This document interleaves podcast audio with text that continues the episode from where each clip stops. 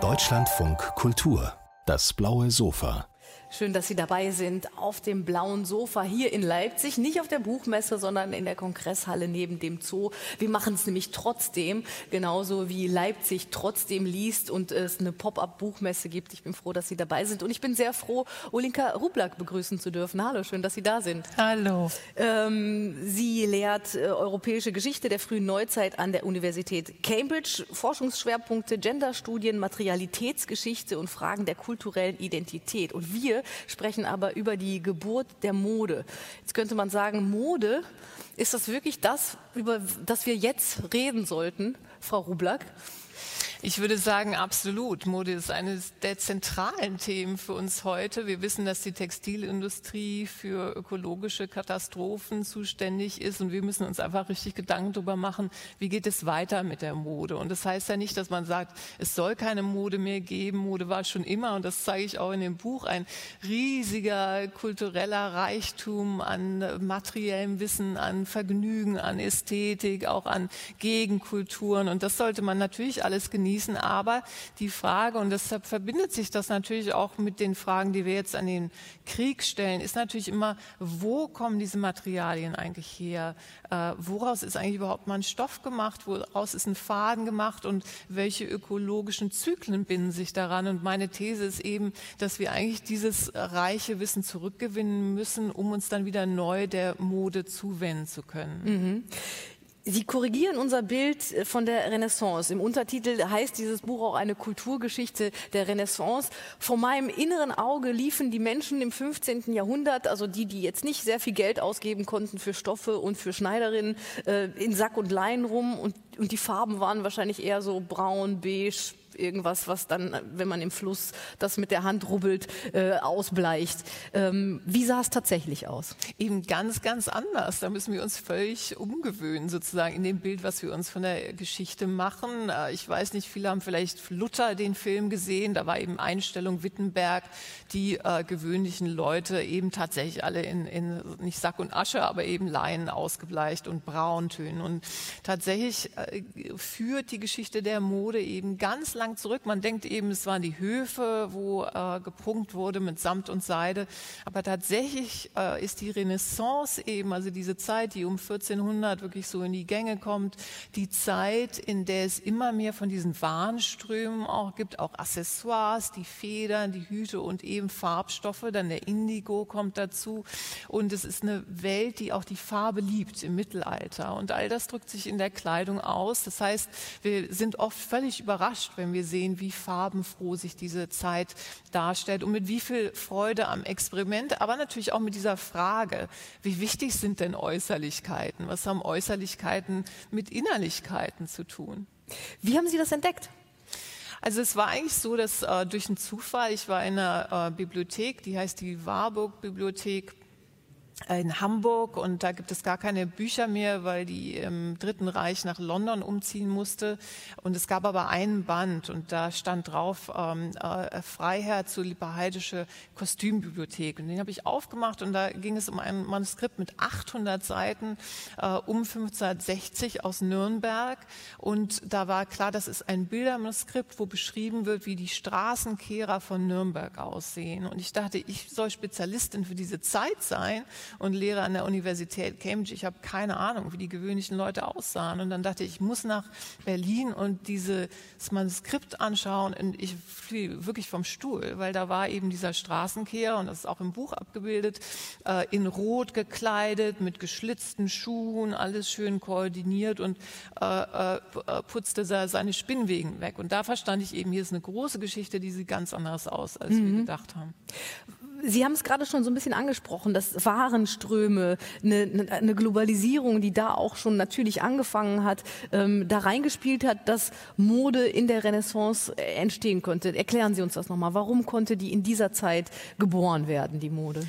Also es fängt natürlich schon ein bisschen früher an. Also wir haben die Welt des Indischen Ozeans, in der eben äh, dann auch die natürlich die Seide immer mehr äh, nach Europa erst ähm, äh, ähm, exportiert wird und dann natürlich die Seidenherstellung auch in Europa bewältigt wird und dann hat man sozusagen diese Verbreiterung des Sortiments. Alle Leute wollen was Seidenähnliches haben und es gibt viele Versionen davon und es gibt eben immer mehr auch ähm, ähm äh, äh, Leute, die Status zeigen wollen. Natürlich natürlich auch durch, durch die Kleidung. Und dann haben wir natürlich mit, dem, mit der atlantischen Welt dann diese neuen Farbstoffe wie das brennende Rot, äh, was, was sehr viel einfacher nach äh, Europa auch äh, äh gebracht werden kann, diese dunklen Blautöne. Das heißt, es verändert sich insgesamt auch ähm, alles hin zu diesem immer größeren Freude am Experimentieren ähm, und dem, dass, dass Leute eben dafür Geld ausgeben wollen, auch zu zeigen, wer sie sind durch die Kleidung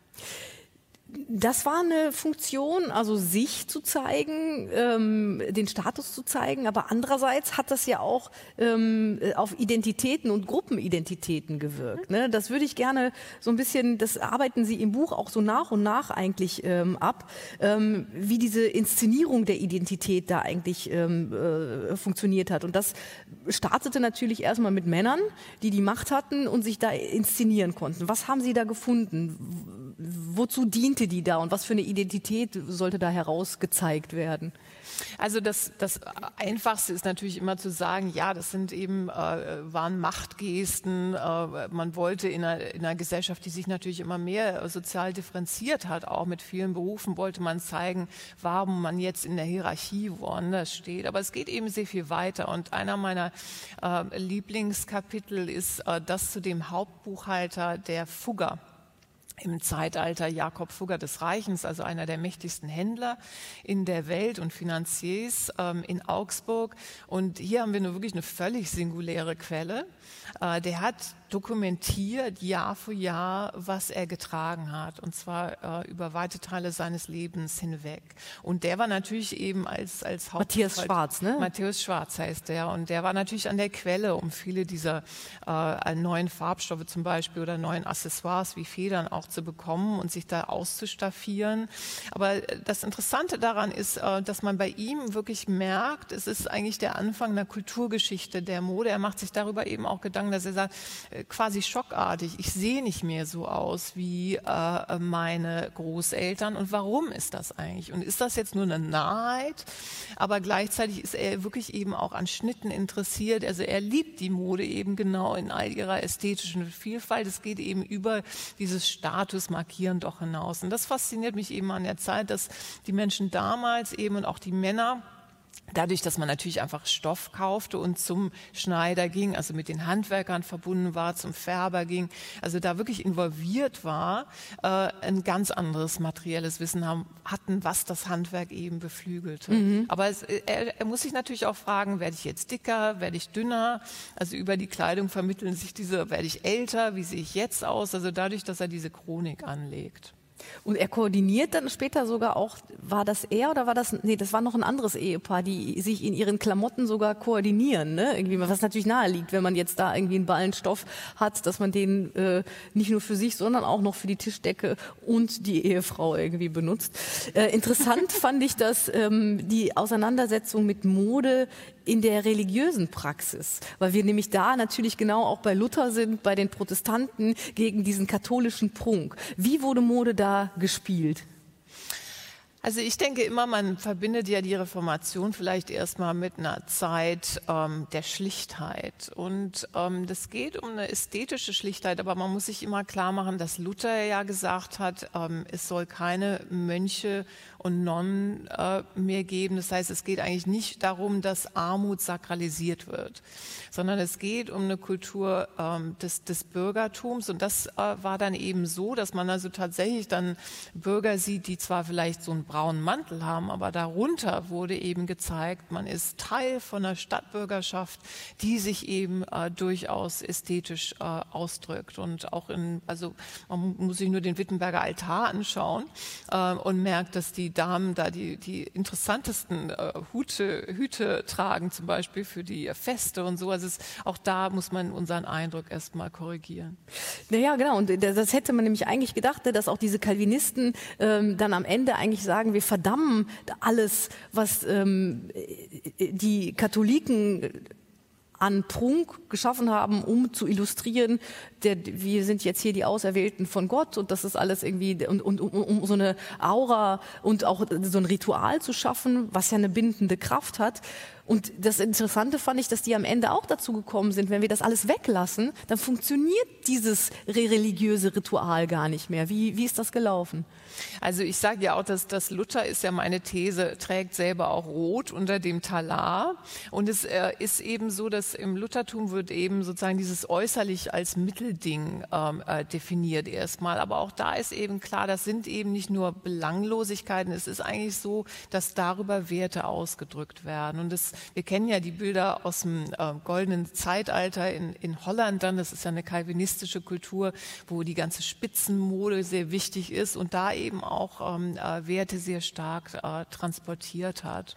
Und ähm, ja, von daher hat die Religion durchaus ihr Kapitel verdient in der hm, Geschichte ja, der Mode, total. was erstmal erstaunt. Ja, nee, das war so ganz, ganz offensichtlich, ja, weil auch diese Darstellung von Religion und religiösen Funktionsträgern ja auch immer äh, wahrscheinlich eine der wenigen Quellen war, die man überhaupt hat für wie Mode sich wandelt. Aber über die Quellen reden wir gleich noch. Erstmal zu den Frauen. Die kamen nämlich später dazu, dieses Instrument Mode nutzen zu können. Wie haben Sie es geschafft, es sich überhaupt anzueignen? Das ist eine gute Frage. Also ähm, äh, vielleicht muss man auch Ihre Frage erstmal ein bisschen erklären, weil wir heute eher denken, dass äh, Frauen äh, sehr modebewusst sind. Es war damals natürlich erstmal so, dass die Männer mehr verdienten und dass, äh, wenn eine Frau sagen wollte, ich möchte jetzt Geld für was äh, Teures, das auch immer ausgehandelt werden musste in der, in der Familie. Und das haben sie dann eben zunehmend mit großem äh, Geschick getan. und ähm, diesen Prozess kann man eben nachverfolgen in, in, in den Quellen. Und es ging eben auch da wieder viel um Accessoires, die sehr geschickt eingesetzt wurden. Sie schreiben auch, dass es ähm, auch gesellschaftlich immer so ein Aushandlungsprozess war, wer überhaupt was tragen konnte. Ne? Weil also sich auf einmal einen Status anzuziehen, das hat ja wahrscheinlich nicht allen gefallen. Deswegen gab es so Kleiderordnungen. Wie sind die entstanden und, und was sollten die denn eigentlich regeln? Ja, also die Kleiderordnungen entstehen im Mittelalter und es geht eben erstmal um diese Fiktion, dass man eine Gesellschaft noch ordnen kann, sozusagen in drei, vier, wie viel auch immer Gruppen. Und dass man das sozusagen äh, abgleichen kann, dass dann äh, so, was man anzieht, auch darstellt, ob man eben Bauer, Bürger, Edelmann ist oder Edelfrau sozusagen. Und da wird aber äh, von Anfang an deutlich, dass sich die Menschen dagegen völlig wehren und das also systematisch unterlaufen und die wunderbarsten Ausreden äh, finden und sagen, ja, ich bin aber, mein Mann ist aber eigentlich was Besseres und ich bin eigentlich was Besseres, deshalb darf ich jetzt diese Samthaube tragen und so weiter. Und das ist wirklich ähm, eigentlich eine Geschichte des Kampfes um das Recht, sich anzuziehen, wie man möchte, ähm, der ja inzwischen gewonnen ist und äh, das sozusagen das Umschlagjahr ist auch die französische Revolution, wo zum ersten Mal festgelegt wird, dass man nicht dafür belangt wird, also dass sozusagen alles frei ist, wie man mhm. sich anzieht. Und aber dieses Wegbrechen dieser Kleiderordnung, ähm, die einfach regeln sollen, wie viel man ausgibt für Kleidung, das ist eigentlich eine riesengroße Leistung von äh, von von äh, von den Menschen der der unteren Schichten, der bürgerlichen Schichten. Ist aber auch eine riesengroße Leistung von Mode, ja, also dass die dass das das Vehikel mhm. für Emanzipation ist und das war es ja immer. So mhm. auch irgendwie jetzt in der Gegenwart, ne, irgendwie so Punk ohne die Mode, äh, Hip Hop ohne diese Mode und auch was sie ausdrückt, ne, gegen das äh, die Hippies, ja, so also immer war es ein Schritt zur Emanzipation. Und ich meine, wir haben das hier vielleicht geschafft. Es gibt noch viele Teile der Welt, wo eben Mode ähm, auch ein Faktor ist, der im, weiter noch unterdrückt oder Unterschiede deutlich macht, ne, so. Mode ist und war ein großer Wirtschaftsfaktor, haben wir schon angesprochen. Diese Infrastruktur, Handelsbeziehungen, Handwerk, aber auch Kreativität und Kaufkraft sind so äh, die Basiselemente dafür. Ähm, und damals wie heute trägt Mode auch zur Identitätsbildung von Nationen bei. Mhm. Ähm, und vielleicht sogar mehr noch von Städten als von Nationen. Also wenn wir jetzt so an Mailand denken oder New York oder diese ganzen Orte, wo Fashion Weeks meinetwegen stattfinden. Was für ein Modestandort war Deutschland denn im Vergleich zu den anderen, als die Mode geboren wurde?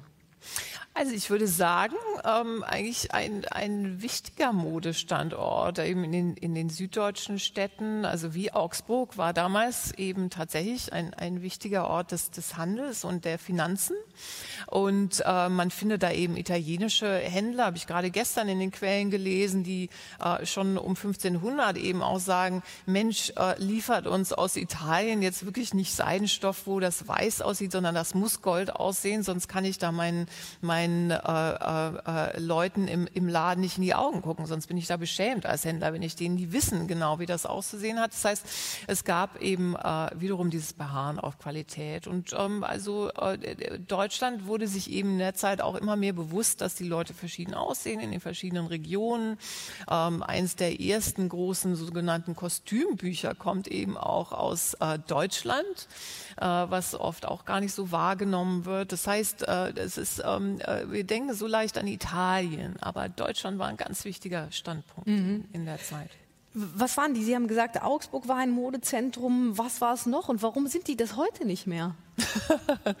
ja, ähm, in Nürnberg war es sicherlich auch, naja, weil die natürlich äh, sehr stark an den Handel mit Antwerpen, dem Atlantik angebunden war, mit ähm, dem mediterranen Handel. Und Antwerpen Venedig ist aber ja eine Modestadt so geblieben, ne? Wie bitte? Aber Antwerpen ist eine Modestadt geblieben, jetzt im Gegensatz vermutlich ja, mal zu Nürnberg auch, und Augsburg. Ja, ja, aber auch, auch ähm, äh, Köln zum Beispiel dann. Also wenn man sich, äh, wie, wie gesagt, wir hatten das am Anfang besprochen, dass man immer wieder sozusagen gar nicht ähm, äh, erwartet, was man da eigentlich sieht, wenn man sich Mieder anschaut, äh, um 1600.